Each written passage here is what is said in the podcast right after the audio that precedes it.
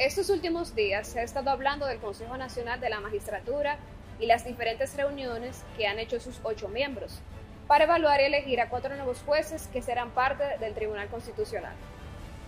Esta no es la única de las funciones que tiene el Consejo Nacional de la Magistratura. El órgano constitucional, desde su fundación en 1994 hasta la fecha, ha ido obteniendo diversas responsabilidades hasta convertirse en el órgano constitucional que es hoy en día. ¿Qué es el Consejo Nacional de la Magistratura? El Consejo es el encargado de seleccionar los 17 jueces de la Suprema Corte de Justicia, la cabeza del Poder Judicial, esto incluyendo al presidente de la misma. Evaluar el desempeño de los jueces de la Suprema cuando culminen sus periodos. Designar los 13 jueces del Tribunal Superior Electoral y sus suplentes. Y elegir los 13 jueces del Tribunal Constitucional, órgano que defiende e interpreta la constitucionalidad y también designar los cinco jueces del Tribunal Superior Electoral con igual cantidad de suplentes.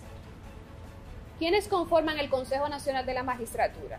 El Consejo está compuesto por ocho miembros que son el presidente de la República Dominicana, actualmente Luis Abinader, el presidente de la Suprema Corte de Justicia, que es Luis Henry Molina, y una magistrada o magistrado escogido por la Suprema Corte de Justicia, en este caso la magistrada Nancy Salcedo Fernández el presidente del Senado, Eduardo Estrella, un senador que representa la segunda mayoría en el Senado y que es distinto al presidente del Senado, en este caso el senador Bautista Rojas, también el presidente de la Cámara de Diputados, actualmente Alfredo Pacheco, un diputado distinto al partido del presidente de la Cámara de Diputados, que representa la segunda mayoría, en este caso Víctor Fadul, y el procurador o procuradora de la República Dominicana, que actualmente es Miriam Germán.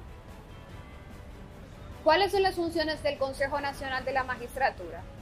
El Consejo tiene un total de cuatro funciones que debe cumplir periódicamente y que se llevan a cabo mediante entrevistas y evaluaciones. La primera es designar los 17 jueces de la Suprema Corte de Justicia. Tres cuartas partes de los miembros deben tener una carrera judicial y la otra cuarta parte restante debe ser profesional del derecho o miembros del Ministerio Público. Dentro de esa selección deben elegir al presidente o presidente de la Suprema Corte de Justicia y un sustituto o sustituta que tendrán un periodo de siete años. Culminando el periodo, serán evaluados por el Consejo Nacional de la Magistratura, quien tiene la potestad de reelegirlos para un nuevo periodo. La segunda función del Consejo es evaluar el desempeño de los jueces de la Suprema Corte de Justicia cuando culmine su periodo de siete años. El Consejo Nacional de la Magistratura tiene la potestad de sustituir al juez.